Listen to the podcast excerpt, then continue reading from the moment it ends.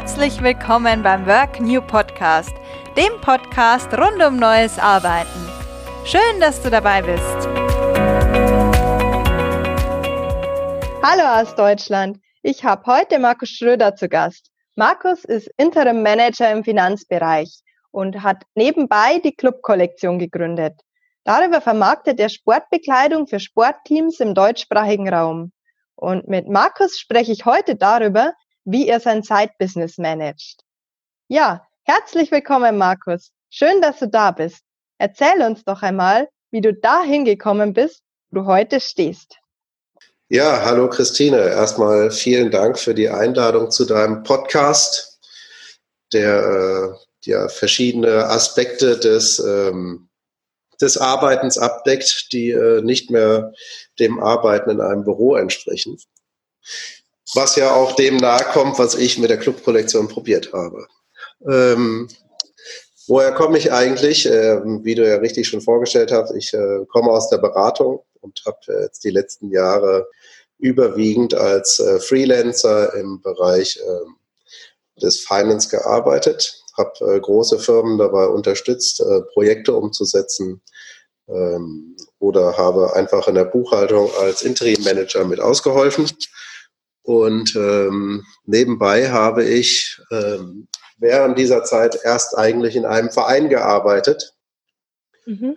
Und in diesem Verein wollte ich ähm, die Identifikation innerhalb des Vereins erhöhen weil ich das als mhm. Kernkomponente gesehen habe, um die äh, Spieler dazu zu bewegen, im Club selber zu bleiben.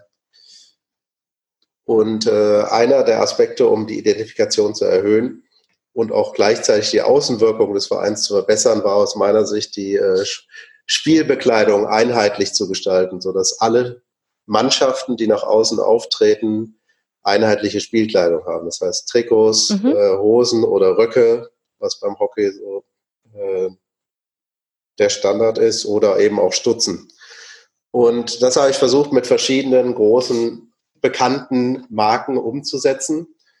Und mhm. ähm, am Ende haben wir uns auch für ein großes, sehr bekanntes Label aus den USA entschieden, die uns gesagt haben, mhm. dass wir äh, immer wieder nachbestellen können über Jahre hinweg und dass wir dort auch immer die gleichen Preise äh, wiederbekommen, die wir zu diesem Zeitpunkt bekommen haben. Das waren unsere Kernvoraussetzungen. Und äh, nach zwei Monaten, nachdem ich eine Mannschaft ausgestattet hatte, konnte ich nicht mehr nachbestellen. Oh. Mhm. Und das war äh, der Ausgangspunkt eigentlich für das, was danach viele Jahre von mir betrieben und äh, verfeinert wurde. Dann habe ich mir überlegt, wenn es keiner mehr bieten kann, so wie ich es haben will, dann mache ich es selber. Und eigentlich mhm. der Grundgedanke nur, dass ich es für den eigenen Verein mache. Mhm. Was ich dann auch innerhalb der nächsten sechs bis zwölf Monate gemacht habe. Das heißt, wir hatten relativ schnell äh, Heim- und Auswärtstrikots innerhalb von sechs Monaten und weitere sechs Monate später hatten wir Röcke, Shorts und Stutzen. Was genau heißt denn nun, du machst es selber? Wie genau hast du es dann aufgezogen? Ähm, zu dem Zeitpunkt war es so, dass ich ähm, genau die gleiche Frage, die du mir jetzt gestellt hast, mir selber gestellt habe. Wie macht man mhm. das eigentlich? Ursprünglich habe ich gedacht, ich mache das, was der Einzelhändler macht, nämlich ich äh, gehe, ich äh, habe tatsächlich einfach ein Gewerbe angemeldet als äh, Textilhändler und mhm. habe mir dann von den Großhandelsketten, da gibt es äh, einige Bekannte, äh, die äh, Preislisten schicken lassen. Mhm und habe dann gesehen, was äh, die Einzelhändler für Margen erzielen können. Und ähm, habe dann aber auch gesehen, dass ich wiederum nicht das finde, was ich eigentlich haben will und bin dann aus Zufall auf jemanden gestoßen im bayerischen Wald, der mhm. äh, gesagt hat, er könnte äh, in einer Produktionsstätte, die auch für die großen Labels produziert, in der Tschechei Sachen für mich produzieren. Mhm. Und äh, daraus ist dann so eine Art Schnitzeljagd entstanden. Der, dem habe ich dann, mit dem habe ich dann gesprochen, was ich haben will. Dann äh, ja, kam so ein übliches Problem zu Kommunikationsmissstand, bis er dann irgendwann gesagt hat, ja, du musst ja erstmal ein Design machen. Das war mhm. mir zu dem Zeitpunkt gar nicht so klar, was das eigentlich bedeutet. Dann hat er mich mit einer Designerin, mit der er zusammengearbeitet hat, zusammengebracht, mit Inken, mit der ich auch heute noch zusammenarbeite. Mhm.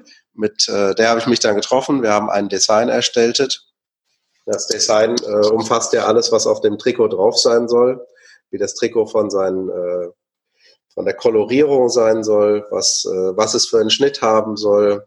Man macht so, sozusagen eine, äh, eine technische Beschreibung des Produkts. Und die wiederum haben wir dem dann gegeben. Der kam aber wieder nicht aus den Pötten und äh, dann hat Inken gesagt, sie hat ja noch andere Kunden. Sie würde jetzt sowieso in die Türkei fliegen und nach Produzenten suchen, ob sie nicht, ähm, ob sie das dann auch für mich machen soll. Mhm. Und dort haben wir dann einen Produzenten ausfindig gemacht, ähm, mit dem wir auch heute auch immer noch zusammenarbeiten. Auch das hatte Höhen und Tiefen, aber mit dem arbeiten wir heute immer noch zusammen. Und der hat dann auf Basis der technischen Zeichnung äh, Schnitte erstellt und uns äh, Muster gemacht und dann auch die finale Produkte gemacht. So kam mhm. es dazu. Ja. Und wie wurde dann aus dem Einzelfall ein Geschäftsmodell? Naja, ich hatte, also ich hatte die Vereinsarbeit 2009 als Ehrenamtler angefangen im Vorstand, war dann vier mhm. Jahre Leiter der Hockeyabteilung und zwei Jahre dann im geschäftsführenden Vorstand als Schatzmeister. Mhm. Und das hat mir einfach äh, neben meiner Arbeit als Berater damals äh, so viel gegeben, dass ich eigentlich gerne in dem Bereich weiterarbeiten wollte. Mhm. Und ich wollte vor allem das, was ich dort an Erkenntnissen für mich gewonnen hatte, wollte ich weitergeben. Mhm und wusste aber, dass man als, ähm, dass man als Vereinsberater nicht wirklich ähm, großes Geld verdienen kann, weil das, was ja ein Problem der Vereine ist, ist, dass sie kein Geld haben. Und das mhm. schon nicht für Trainer und dann geben sie es erst recht nicht im Regelfall für irgendeinen Vereinsberater aus. Und dann kam dieses Thema, was äh, wir als Verein hatten. Und ähm, in dem Augenblick ging ich davon aus, dass wenn wir das Problem als Verein haben, dass wir wahrscheinlich nicht die Einzigen sind, die das Problem haben, sondern mhm. alle. Nämlich, dass gerne alle immer wieder die gleichen Produkte bestellen würden, das aber nicht können. Mhm. Und dann habe ich gedacht, vielleicht kann ich das eine mit dem anderen kombinieren. Ich könnte ein Produkt anbieten, was die Kunden wirklich brauchen. Mhm. Und äh, das dann äh, dazu nutzen, mit den Vereinen in Kontakt zu kommen und mein Wissen weiterzugeben. Und dadurch ist es gekommen, dass ich dann gesagt habe, ähm, ich mache das oder ich baue das auf. Wie sieht denn dann das Geschäftsmodell hinter Club Kollektion heute aus? Das Geschäftsmodell sieht eigentlich immer noch äh, ziemlich identisch aus. Das, was mhm. ich vorher für uns selbst gemacht hat, auch eigene Kosten, haben wir dann äh, Vereinen angeboten. Mhm. Das heißt, äh, wir bieten auch mittlerweile Schulen, Hochschulen, äh, auch Firmen an, oder auch mhm. Fitnessstudio-Ketten zum Beispiel. Alle, die sich mit dem Thema Identifikation und Fairness auseinandersetzen. Und äh, das, was wir eigentlich anbieten, ist äh, eine äh, Unterstützung entlang der Wertschöpfungskette im textilen Bereich, mhm. um die Kunden dazu zu bringen, dass sie sich ihre eigenen Kollektionen designen können. Das heißt, wir bieten vom Design von der ersten Stunde an alles an bis zur fertigen Auslieferung und gehen sogar noch einen Schritt weiter. Das heißt, für einige Kunden lagern wir sogar Ware und äh, mhm. betreiben für sie Webshops, sodass die ihre Mitglieder in den Webshops bestellen können und wir die Auslieferung machen. Und entlang dieser Wertschöpfungskette begleiten wir sie quasi von der Erstellung des Designs, also von der Zeichnung mhm. über die Musterung bis hin zur Serienproduktion und zur Auslieferung des Produktes und glauben so, dass wir die Kunden dabei begleiten können, ihr eigenes, äh, ihre eigenen Textilien zu schaffen und somit auch die Geschichte der eigenen Textilien zu schreiben. Was wiederum mhm. auch die mhm. Identifikation innerhalb von so Institutionen, die sich damit beschäftigen, erhöhen. Jetzt ist es ja schon eine größere Nummer, sage ich jetzt mal. Wie hast du es denn geschafft, dieses Geschäftsmodell neben deinem Hauptjob aufzubauen? Heute, nachdem ich jetzt zwei Monate äh, nicht als Freelancer gearbeitet habe, frage ich mich auch manchmal, wie ich das geschafft habe. Das ist tatsächlich eine sehr mhm. gute Frage. Dadurch, dass man als Freelancer viel unterwegs ist, hat man ähm, abends sehr häufig ist man an einer Stadt, in der man nicht seinen üblichen Freundeskreis um sich herum hat. Das gibt mhm. einem die Möglichkeit, diese Zeit äh, mit, äh, mit Hobbys oder mit eben äh, Geschäftsideen zu füllen. Mhm. Heißt, gerade in der Anfangszeit sah es eigentlich so aus, ich habe tagsüber äh, acht, neun Stunden ähm, bei einem meiner äh, Auftraggeber gearbeitet. bin mhm. danach mhm. vielleicht mal zum Sport gegangen oder eben direkt nach Hause und habe mich dann eigentlich wieder sechs bis acht Stunden äh, mit dem Thema beschäftigt. Entweder am Stück und habe dann nachts geschlafen und bin morgens wieder zur Arbeit. Oder ich mhm. habe es aufgeteilt, indem ich abends was gemacht habe und morgens vor der Arbeit.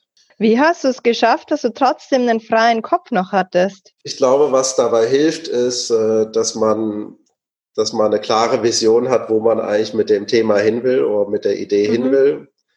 Dass es ähm, eine Vision gibt, wie das ins Leben passt und warum man das macht. Mhm. Und äh, nur wenn man das auch wirklich hat, dann übersteht man auch die schwärzesten Stunden von so Gründungen. Ähm, es gab viele Zeiten, wo ich, äh, wo nichts funktioniert hat oder mhm. wenig bis nichts. Und äh, in diesen Zeiten hilft, das Einzige, was da hilft, ist, sich ein Bild von dem, ein klares Bild vor Augen zu haben, wo man eigentlich damit hin will und mhm. warum man das eigentlich machen will. Was war dein Warum und dein Wohin? Mein, also es, es gibt ja so viele Gruppierungen, die da unterschiedliche Vokabularien nehmen, aber äh, es hat mit dem äh, mit meinem Lifestyle-Design zu tun, denke ich. Mhm. Das heißt, äh, mein Wunsch war es eigentlich, etwas zu machen, äh, was ich von überall aus machen kann. Mhm. Äh, was mit der Freelancer-Tätigkeit sehr häufig nicht funktioniert. Bei der Freelancer-Tätigkeit ist es so, dass die Leute interimistisch jemanden vor Ort haben möchten mhm. man eigentlich mindestens vier Tage vor Ort beim Kunden ist. Das schränkt einen in gewisser Weise in seinem Leben ein, was insbesondere in der jetzigen Zeit, wo ich seit eineinhalb Jahren eine Tochter habe, und mhm. das war auch ein bisschen absehbar, dass, äh, dass man dann eben nicht bei ihr zu Hause sein kann. Und äh, das Side-Business sollte immer eigentlich als Ziel haben, dass es mein Hauptgeschäft wird mhm. Und dass ich davon leben kann und äh, damit unabhängig von einem Ort bin, zu dem ich immer hinfahren muss. Und auf der anderen Seite wollte ich natürlich was aufbauen, womit ich mich auch stark identifizieren kann.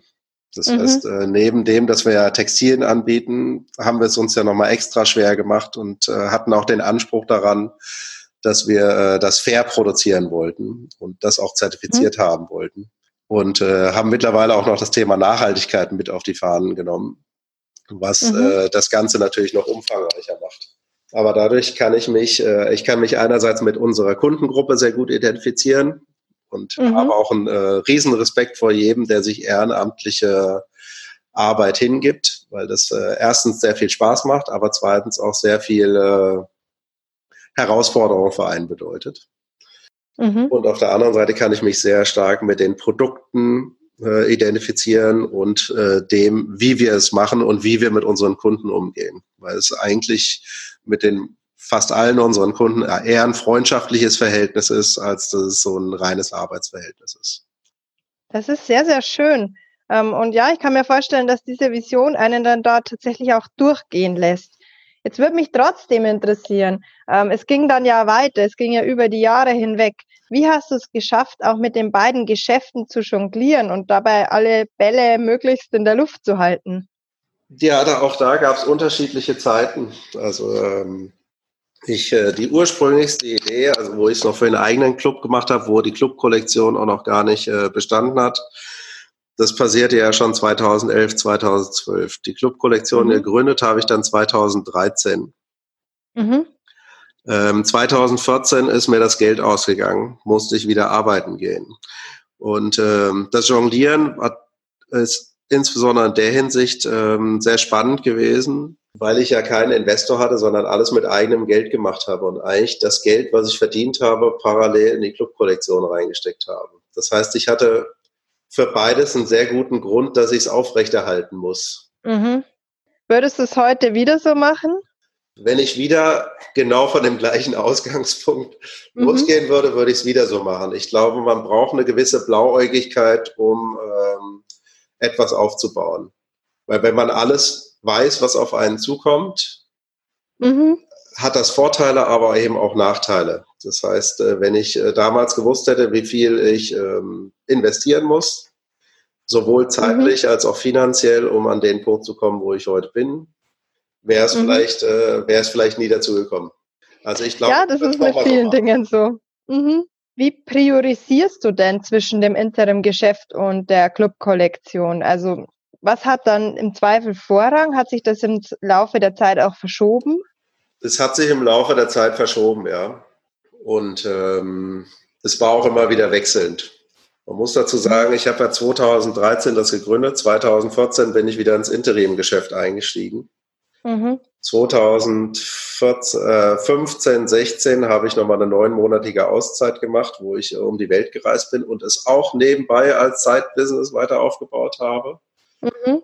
Und danach war wieder äh, genauso ever auf dem Konto wie davor, so dass ich dann mhm. wieder reingehen musste. Ähm, Ins Interim-Geschäft. Genau. Wie, wie priorisiert man da? Die, die Priorität liegt natürlich darauf, dass du erstmal schauen musst, dass genug Geld da ist, damit du überhaupt mhm. leben kannst und damit deine Miete und alles gezahlt wird. Mhm. Wann hast du angefangen, da auch Freelancer oder Mitarbeiter ähm, einzustellen? Auch da wieder eine gewisse Blauäugigkeit, mit der ich da rangegangen mhm. bin. Ich hatte ursprünglich die Idee, dass ich es als Vermögenswert aufbaue. Und Vermögenswert zeichnet sich ja dadurch aus, dass äh, er Einkommen bringt und äh, wenig Input von mhm. äh, einer Person, von, äh, von, von dem, äh, dem der, das Eigentum gehört, äh, erbracht werden muss. Und so mhm. wollte ich von vornherein äh, Mitarbeiter reinnehmen. Habe ich auch mhm. gemacht. Und ähm, eine der, äh, also meine Hauptmitarbeiter ist die Gabi. Und mhm. äh, die ist eigentlich schon seit 2014 auch an Bord. Es gab, mhm. glaube ich, nur ein, zwei, wenige Monate, wo sie nicht dabei war. Und Inken ist ja eine, eine freiberufliche Designer, Modedesignerin. Mhm. Die ist äh, schon in der Zeit davor dabei gewesen und begleitet uns auch seitdem. Und äh, dann haben wir noch eine dritte, die auch freiberuflich für uns tätig ist. Das ist Oksana. Und mhm. Oksana mhm. äh, arbeitet auch meines Erachtens auch schon seit 2014 oder 2015 für uns. Also es ist ein mittlerweile sehr eingespieltes Team. Mhm. Jetzt sagst du ja, du hast schon relativ früh angefangen, mit anderen Freelancern zusammenzuarbeiten und so weiter. War das dann schon bevor das Geschäft überhaupt Geld abgeworfen hat oder erst nachdem? Ähm, das Geschäft hat ja bis vor zwei Jahren gar kein Geld abgeworfen, sondern nur mhm. Geld gekostet. Und ein Teil mhm. von diesen Kosten war natürlich auch immer dadurch bedingt, dass ich Mitarbeiter und Freiberufler hatte. Mhm. Was hast du für dich daraus gelernt? Oder was waren da die wichtigsten Tipps, die du da gelesen und auch dann umgesetzt hast? Ich glaube, das Wichtigste ist immer das Gefühl, dass man nicht alleine ist in der Situation, sondern dass andere auch das schon durchgemacht haben. Ich glaube, mhm. das Gefühl der Einsamkeit ist das, was eigentlich am gravierendsten ist, was in der heutigen Zeit, heutigen Zeit auch dadurch verstärkt wird, dass ja äh, man die meisten Beziehungen über ähm, WhatsApp-Gruppen oder über soziale Medien führt und nicht mehr im persönlichen mhm. Kontakt ist.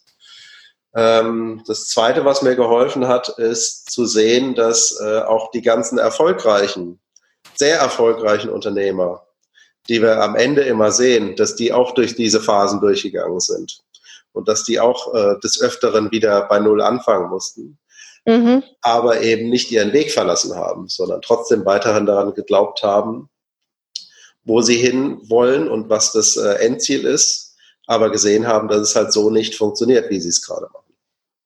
Das hat mir sehr stark geholfen. Mhm. Und welchen Tipp würdest du jetzt heute jemandem geben, der gerade sich in so einer Phase befindet? Ähm, da kommt es ein bisschen darauf an, in was für einem sozialen Umfeld er sich bewegt. Wenn er äh, mhm. gute Freunde und Familie hat, sich auf jeden Fall denen anvertrauen und auch über die Ängste und Sorgen sprechen. Ängste mhm. und Sorgen sind relativ äh, natürlich. Äh, gab es schon immer. Und äh, sich auch offen mit denen auseinanderzusetzen. Was sind eigentlich die genauen Ängste? Sind das jetzt Hirngespinste für die Zukunft oder mhm. sind es wirklich akute Themen? Also so ein Hirngespenst, äh, ich, ich beschreibe das jetzt mal relativ plakativ, aber ein Hirngespinst mhm. ist ja immer, oh Gott, das funktioniert nicht, äh, jetzt kriege ich nie wieder ein Bein auf den Boden. Ne? Mhm. Jetzt sterbe ich arm unter der Brücke. Das ist relativ unwahrscheinlich in Deutschland. Nichtsdestotrotz gibt es diese unterbewusste Angst. Und eine zweite große Angst ist, wie stehe ich denn jetzt vor den anderen da? Und diese beiden Ängste, wenn man diese beiden Ängste mal mit dem nächsten Umfeld bespricht, findet man eigentlich relativ schnell raus, dass einen keiner verlässt, nur weil man, äh, weil man ein Unternehmen gegründet hat und äh, nicht sofort nach zwei Monaten damit erfolgreich ist. Und man auch nicht unter der Brücke endet, nur weil man das Geld, was man davor mal gespart hatte oder vielleicht auch, weil man einen Kredit aufgenommen hat, man endet nicht unter der Brücke, gerade in einem Land, in dem wir uns alle befinden, wo man gut aufgehoben ist in Deutschland. Das ist, beides sind sehr unwahrscheinlich eintretende Szenarien. Trotzdem sind es die, die die meiste Angst eigentlich bei einem verursachen. Auf jeden Fall. Ähm, würde mich jetzt auch aus deiner Erfahrung interessieren, was war letztendlich ein größerer Stressor? Die tatsächliche Doppelbelastung oder diese Ängste? Ich würde sagen, der Stress kommt vor allem von Ängsten. Also es mhm. funktioniert irgendwas nicht und man sieht, äh, man sieht ja, wenn man zurückguckt, gerade wenn man in einer Periode ist, wo Fehler passieren, sieht man ja auch alle anderen Fehler wieder davor. Das heißt, man hat irgendwann das Gefühl, man macht alles immer falsch. Mhm. Und dadurch werden diese Ängste immer wieder getriggert. Vielleicht, wenn ich doch in der Vergangenheit alles falsch gemacht habe, mache ich in der Zukunft auch alles falsch. Aber man befindet sich ja, wenn man sowas gründet, in einem Lernprozess. Die Wahrscheinlichkeit, dass man irgendwas falsch macht, ist viel höher, als dass man alles richtig macht. Äh, das ist ja wie wenn man eine Sprache lernt oder in der Schule irgendwas anderes, keine Ahnung, Erdkunde, Provi, keine Ahnung. Dann ist man ja auch mhm. nicht da und äh, kann das schon alles, sondern man versucht es zu lernen. Und man ja, man ist ja nicht ein schlechter Mensch, nur weil man es nicht sofort kann, oder man ist auch nicht dumm, nur weil man vielleicht äh, zwei Tage länger braucht als irgendwer anders, sondern mhm. es ist einfach alles ein Lernprozess. Und das ist, ja, also der Stressor ist auf jeden Fall, sind die Ängste, die äh, zusätzlich zur Arbeitsbelastung dich total belasten. Was hast du gemacht, wenn dir doch einmal alles zu viel wurde? Sehr häufig den Fehler, äh, noch mehr zu machen. Mhm. Ja, klassisch. Ja, genau. Und ähm, wenn es mir dann doch mal aufgefallen ist oder ähm, ich dann auch gemerkt habe, dass man sich in so einer Abwärtsspirale befindet, dann äh, mit Freunden getroffen oder einfach auch mal gesagt, jetzt äh, muss eins davon mal eine Woche liegen bleiben und habe mich nur noch mit dem Notwendigsten beschäftigt. Und überraschenderweise geht es dann ja auch. So ist es. Also äh, ich habe äh, insbesondere auch in den letzten eineinhalb Jahren sehr häufig losgelassen und mhm. vieles noch weiter nach vorne bringen. Aber man merkt auch, dass man mit weniger Arbeitsbelastung trotzdem das meiste noch hinkriegt. Wie setzt du dir denn inzwischen selber Grenzen? Also ich kann jetzt aus den letzten zwei Monaten sehr viel mitnehmen, weil ich äh, mit mhm. dem Projekt aufgehört habe mit meinem letzten Ende August und mhm. dann eigentlich äh, sofort krank geworden bin und jetzt äh, eigentlich immer noch äh, jetzt zwar eine Erkältung habe, was aber wahrscheinlich auch nur wieder ein Ergebnis von dem davor ist. Mhm. Ähm, heute setze ich mir Grenzen. Immer dann, wenn ich nicht mehr kann, mache ich auch eine Pause. Mhm. Dann, wenn ich das Gefühl habe, ich brauche eine Pause, dann nehme ich sie mir auch. Das ähm, ich merke jetzt, dass der Körper das nicht auf Dauer mitmacht. Unabhängig von dem, mhm. was, ähm, was man für ein Bild vor Augen hat und wie sehr man sich wünscht, da schneller hinzukommen. Mhm. Man wird nie dahin kommen, wenn man krank wird oder äh, wenn sogar noch schlimmere Sachen eintreten. Was würdest du jetzt Leuten, die gerade in so einer Gründungsphase stecken, gerade auch mit einem Side-Business, was ja einfach doppelt anstrengend ist, sagen, ähm, welche drei Tipps sind da wirklich gut, um diese Grenzen auch wirklich zu setzen und die Pausen auch wirklich zu machen? Der erste Tipp ist, man sollte ein klares Bild von dem haben, was man an Ausgaben hat, an äh, tatsächlichen mhm. fixen Ausgaben und an tatsächlichen Einnahmen, auf die man auch bauen kann. Mhm. Und wie viel man dann äh, auch fähig ist, wirklich äh, in das Side-Business zu stecken. Mhm. Ich glaube, viele Ängste resultieren daraus, dass man Angst hat, dass man im nächsten Monat die Rechnung nicht mehr zahlen kann.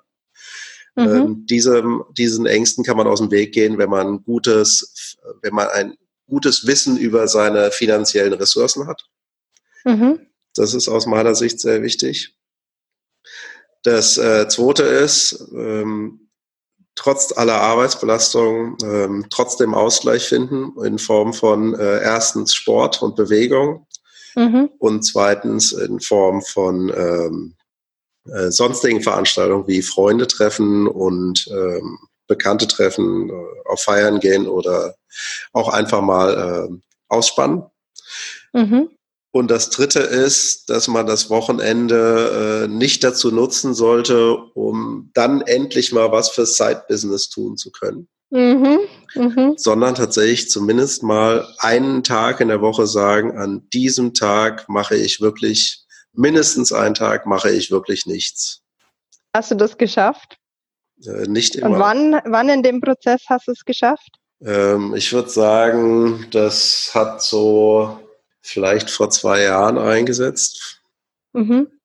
Und dann habe ich es trotzdem ja nicht immer geschafft. Also es gibt natürlich Phasen, also es gibt, keine Ahnung, wenn jetzt ein Kunde da ist, du hast eine Bestellung am Laufen und äh, das muss irgendwie geregelt sein, da gibt es dann auch Nachfolgeprozesse, die müssen alle jetzt geklärt werden, dann musst du dir vielleicht mal ein Wochenende Zeit nehmen. Mhm. Aber es darf halt kein Dauerzustand sein. Und gerade mhm. am Anfang habe ich dazu tendiert, die äh, Wochenenden dazu zu nutzen, um äh, strategische Sachen zu machen, um mhm. mir mal für irgendwas Zeit zu nehmen und dann hast du halt irgendwann gar keine Pause mehr und das spürst du einfach. Ja, natürlich. Der Körper sagt auch irgendwann, stopp, ähm, was ist mit mir eigentlich? Auch der Geist lässt irgendwann nach. Also man mhm. hat einfach nicht mehr die, der, der funktioniert nicht mehr so gut und du mhm. äh, erarbeitest dir nicht mehr die Resultate, die du eigentlich dir davon versprichst. Und wenn mhm. du dir Pausen nimmst, bist du auch viel motivierter, wieder die Zeit zu investieren. Also es ist einfach so. Auf jeden Fall. Du kannst fünf Tage die Woche äh, 16 Stunden arbeiten und acht Stunden schlafen, wenn du dafür andere Zeiten hast, wo du wirklich Pause machen kannst. Jetzt ist es ja schon mm, ein großer Act, so ein Side-Business aufzuziehen. Für wen ist das deiner Meinung nach eine gute Idee und für wen eher nicht? Also was sollte man dafür mitbringen an Eigenschaften, an Motivation und so weiter? Was ist da eine gute Ausgangslage auch? Na, die Frage ist ja für wer, also warum macht man ein Side-Business? Ähm, mhm. ähm, ich denke, es ist eigentlich für jeden gut, der einfach das Gefühl hat, dass der, dass das, was er derzeit aktuell als Beruf macht, äh, entweder nicht auslastend ist. Das mhm. heißt, entweder weil er gelangweilt ist inhaltlich oder weil er äh, mhm. auch weil er vielleicht auch gar nicht zeitlich da voll gefordert ist. Für den lohnt sich das. Und für mhm. all diejenigen, die sich auch finanziell vor allen Dingen nicht leisten können, auf die Einnahmen äh, zu verzichten am Anfang. Es ist einfach so, dass äh, es gibt nahezu kein Start-up, was von Anfang an Geld abwirft. Die mhm. Wahrscheinlichkeit ist sehr hoch, dass die ersten zwei bis drei Jahre kein Geld rausfließt. Und es gibt genau zwei Möglichkeiten, Einnahmen zu bekommen. Das eine ist, ich hole mir einen Investor und bekomme dann ein Gehalt. Mhm. Dann gebe ich, ähm, dann gebe ich Stimmrechte ab und äh, mhm. habe einen, der mitreden will. Und die zweite mhm. Möglichkeit ist, ich verdiene mein eigenes Geld und kann es aus äh, einer gesicherten Position heraus machen, so wie ich es haben möchte. Und es gibt mhm. natürlich immer noch eine dritte Möglichkeit, ich habe einfach Geld äh, aus welchen ja. Gründen auch immer, dann kann ich natürlich auch auf den Hauptjob verzichten. Aber für den, der braucht natürlich das auch nicht unbedingt als Haupt- und Nebenjob zu machen. Und wenn ich das als Zeitjob mache ich das dann, wenn ich quasi etwas machen will, wo ich nicht sofort das Gefühl habe, da springt sofort ein Investor drauf an oder mhm. ich möchte einfach keinen Investor dabei haben. Und ich brauche aber das Geld, um meine monatlichen Rechnungen mhm. zu bezahlen. Und ich glaube, das ist auch was, was viele vergessen. Viele denken immer, sie müssen ins kalte Wasser springen. Mhm. Wir haben uns ja, äh, wir haben uns ja in einer oder in einer Phase getroffen, wo ähm, der Begriff der digitalen Nomaden lauter und lauter wurde. Mhm. Und ähm, in dieser, also Dort hieß es dann immer, ja, man kann sehr schnell sich ein passives äh, Einkommen aufbauen. Da, auch sehr viele sind dadurch getriggert worden, was äh, Timothy Ferris in seinem Buch Die Vier-Stunden-Woche mhm. geschrieben hat, was mich auch getriggert hat. Mhm. Ähm, ja, es klingt auch attraktiv. Genau, also die Vier-Stunden-Woche ist ja auch toll. Aber mhm. das, was äh, viele in dem ganzen Buch überlesen, ist, dass er schon ein Geschäft hatte, was ihm äh, über 50.000 Euro monatlich an Überschüssen erbracht hat. Das heißt, mhm. er ist aus einer Situation gekommen, wo er schon Geld verdient hat mit einem Geschäft. Und daraus resultierend hat er dann gesagt, dann kann ich ja noch andere Sachen aufbauen. Und viele stürmen halt immer los und denken, sie müssen alles hinter sich lassen und komplett neu anfangen und dann müssen sie sofort in ein anderes Land ziehen, weil es da alles günstiger ist. Aber das bringt alles nichts, weil irgendwann muss ich halt auch ein Geschäft aufgebaut haben, was wiederum Geld abwirft und zwar genug, um mein Leben davon bezahlen zu können. Mhm. Und das Side-Business hat halt den Charme, dass ich äh, an einer Idee arbeiten kann. Und eine Idee ist ja noch kein Geschäft, sondern ich arbeite eine Idee aus, um sie zu einer zu einem äh, Business-Konstrukt aufzubauen. Mhm. Und bis dieses Geschäft nicht wirklich etwas abwirft, muss ich mich eigentlich auch erstens nicht Vollzeit damit beschäftigen. Kann ich auch teilweise gar nicht. Und äh, zweitens brauche ich trotzdem das Geld, was äh, ich für meine monatlichen Rechnungen äh, benötige. Mhm. Und wenn ich das vergesse, werde ich sehr schnell äh, von Anfang an in dieser Situation sein, ich brauche Geld. Schon mit sehr vielen Gründern gesprochen, die sagen immer, ich brauche aber jetzt Geld. Dann denke mhm. ich immer, in dieser Situation wären sie nicht und dann würden sie ihre, das Problem ist ja, wenn du in diesem Konstrukt bist, ich brauche jetzt sofort Geld und ich will aber mein Geschäft voranbringen, kannst du ja nie in Ruhe deine Geschäft über, überdenken. Wer ist denn eigentlich mein Kunde? Wie kann ich den ansprechen? Was genau möchte ich denn bieten? Sondern du machst immer irgendwie das, wo du das Gefühl hast, damit kann ich jetzt schnell Geld reinholen.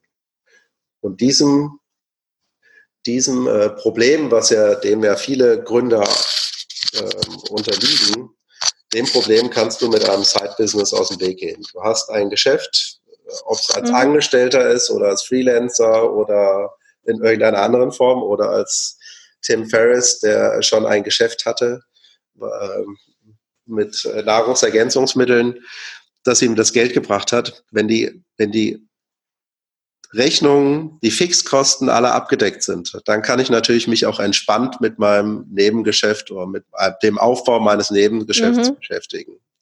Wenn ich das nicht habe, werde ich immer in der Angst, die ich davor schon mal beschrieben habe, sein. Und in dieser mhm. Angst wirst du überhaupt nichts voranbringen. Das ist lustig, weil da setzt du einen Gegenpunkt zu einer anderen Fraktion, die sagen, gerade aus der Angst heraus machst du die Dinge, die du machen müsstest und die du nicht tust, wenn du diese Angst nicht hast. Wie siehst du das? Ähm, dafür brauchst du einen sehr guten Mentor oder Coach an deiner Seite. Den musst du erstmal finden, der muss zu dir passen. Mhm. Und du brauchst trotzdem ähm, dann die finanziellen Mittel. Also es wird kein Vermieter sagen, du hast ja so eine gute Idee, denn du bist so ein lieber Kerl oder so ein liebes Mädchen, die nächsten zwölf Monate musst du nichts zahlen. Also ja, die Angst ja. hilft mhm. dir. Die Angst vor dem Säbelzahntiger hat in den Leuten auch was ausgelöst, nämlich ähm, die äh, Fight or Flight äh, mhm. Nämlich, dass man entweder gesagt hat, okay, ich muss mich jetzt auf einen Kampf vorbereiten oder ich muss abhauen. Und ähm, diese Angst, wenn sie aber durchgehend bei dir ist, führt dazu, ähm, da könnten wir jetzt äh, die ganze Biomechanik durchgehen und alles, aber ich glaube, das ist eigentlich irrelevant. Führt dazu, dass du eigentlich deinen Körper schwächst auf Dauer. Das heißt, er ist mhm. dann ständig auf Adrenalin, der Körper wirft Cortisol ab, das heißt, du machst deinen Körper auf Dauer krank, wenn du immer in dieser Situation bist. Das heißt, das was diese Leute sagen. Das funktioniert über einen überschaubaren Zeitraum mhm. und auch nur, wenn du deine Rechnungen zahlen kannst bis dahin. Das heißt, für denjenigen, der, sagen wir mal, für zwölf Monate Fixkosten plus, äh, dass er sich ab und zu mal was kaufen kann, Geld hat, mhm. für den lohnt sich das. Der, der darf auch die Angst haben, dass er in den zwölf Monaten irgendwie zu irgendwas zu kommen muss. Mhm. Aber derjenige, der vom ersten Tag an zu wenig hat, der wird wahrscheinlich sehr wenig hinbekommen. Ja, das stimmt. Das ist eine sehr gute Unterscheidung, das temporär einzugrenzen. Ja. Welche drei Dinge würdest du denn jemanden raten, die sich mit einem Side-Business selbstständig machen wollen? Ähm, das erste ist, man sollte auf jeden Fall Spaß haben bei dem, was man äh, im Side-Business macht, weil es äh, das, was du im Side-Business machst, diese Zeit ersetzt quasi etwas, was du davor als Hobby ausgeführt hast. Mhm. Das ist, glaube ich, das äh, Erste. Das Zweite, mach dir Gedanken, wie viel du bereit bist, finanziell in dieses äh, Side-Business reinzustecken. Mhm. Wie viel kannst du dir leisten und wie viel bist du bereit zu verlieren? Weil im schlimmsten Fall gibst du das Geld aus und es kommt nie wieder, weil deine Idee nicht zum Fliegen kommt. Mhm. Ähm, ja, als drittes, achte auf deine Ressourcen. Ähm, schau genau, wie viel Zeit du wirklich äh, in dieses Side-Business investieren möchtest und was du auch damit erzielen möchtest. Mhm. Ähm, das vielleicht noch ein bisschen auszuführen. Viele glauben ja immer, dass man äh, mit dem Side-Business unbedingt etwas erreichen muss, was man irgendwann mal skalieren kann und was man verkaufen kann und was weiß ich was. Mhm. Aber ein Zeitbusiness kann ja auch etwas sein, erstmal, erstens, wo du sagst, ich habe hier was aufgebaut, was funktioniert, aber es reicht mir eigentlich, dass ich das jetzt gemacht habe. Ich möchte gar nicht Vertrieb oder irgendwas dafür machen, sondern ich möchte einfach nur, wollte mir einfach nur beweisen, dass ich ein Produkt oder eine, oder eine Dienstleistung designen kann. Und das hat mir Spaß mhm. gemacht. Ich höre jetzt auf. Das ist genauso okay, wie wenn man äh, danach skalieren möchte. Es kann aber auch zweitens sein, dass man sagt, ich mache was Kleines, weil ich, was ich habe von Nachbarn gehört, dass er die und die Dienstleistung braucht. Und dann habe ich festgestellt, dass mhm. es noch zwölf andere Nachbarn gibt.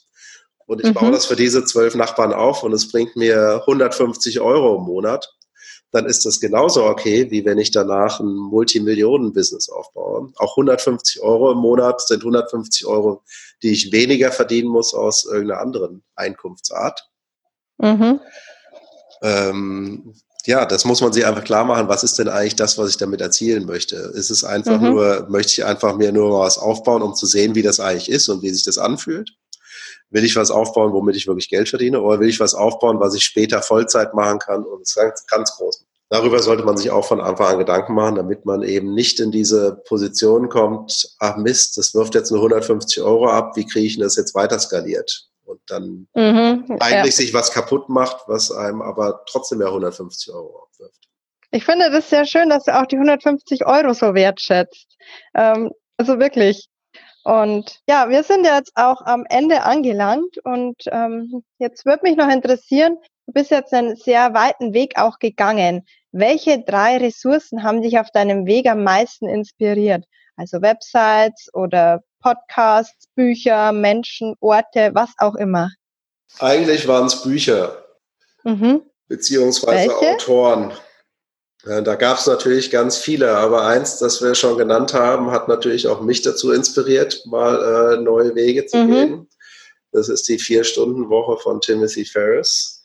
Auch wenn mhm. ich äh, nach wie vor sagen muss, und ich glaube, wir haben auch schon das öfteren mal darüber gesprochen, man muss es halt nicht nur selektiv lesen, das, was man lesen will, man muss auch naja. das lesen, was auch wirklich drinsteht. Und äh, dann ist es ein sehr gutes Buch, weil es einem Handwerkszeuge aufzeigt äh, und Dinge aufzeigt, über die man nachdenken kann. Es ist aber kein, keine Bibel, auf die man einfach sagen kann, so jetzt bin ich auch in der Vier-Stunden-Woche. Mhm. Das zweite Buch ist äh, The Art of Nonconformity, beziehungsweise mhm. die Art äh, oder die Kunst, anders zu leben. Äh, mhm. Leider kann ich den äh, Namen nie aussprechen. Ich glaube, er ist Chris Giabo. Mhm.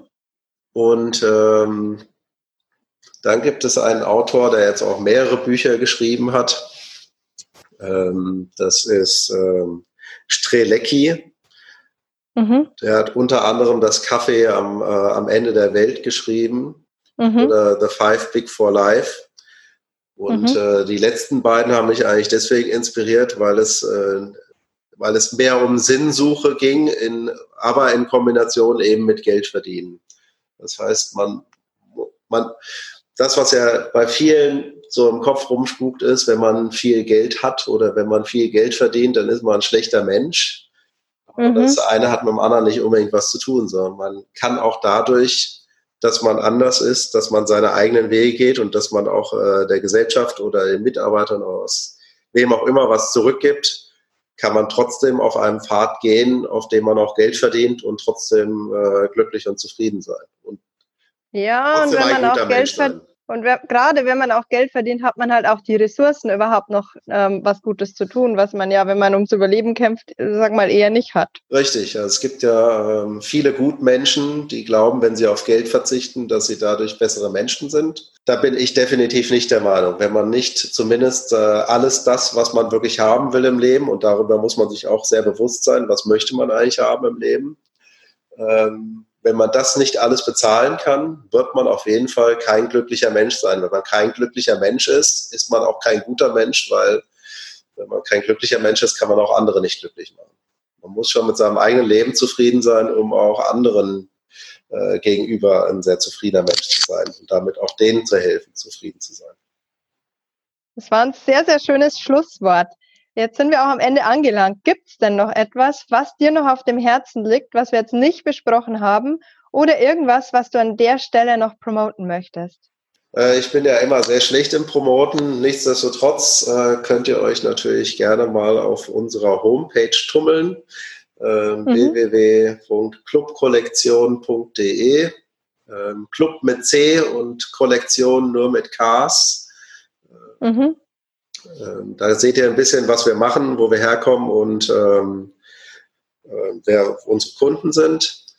Und ähm, ja, sonst habe ich eigentlich nicht viel zu sagen. Ich würde mich freuen, wenn äh, viele den Weg in die Selbstständigkeit finden, beziehungsweise einfach auch mal ausprobieren, etwas äh, Eigenes auf die Beine zu stellen, sei es eben nur darum, um zu zeigen, ich habe hier mal ein eigenes Produkt kreiert. Es kann auch ein Buch oder ein Podcast oder irgendwas anderes sein.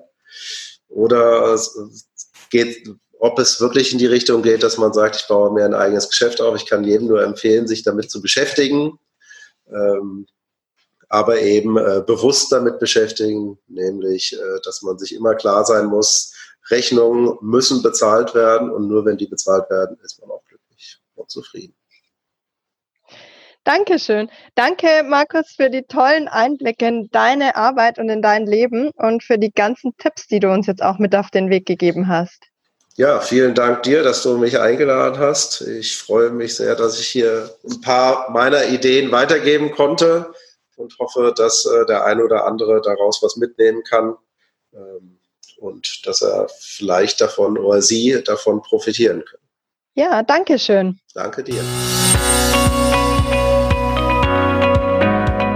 War die heutige Folge des Work New Podcasts.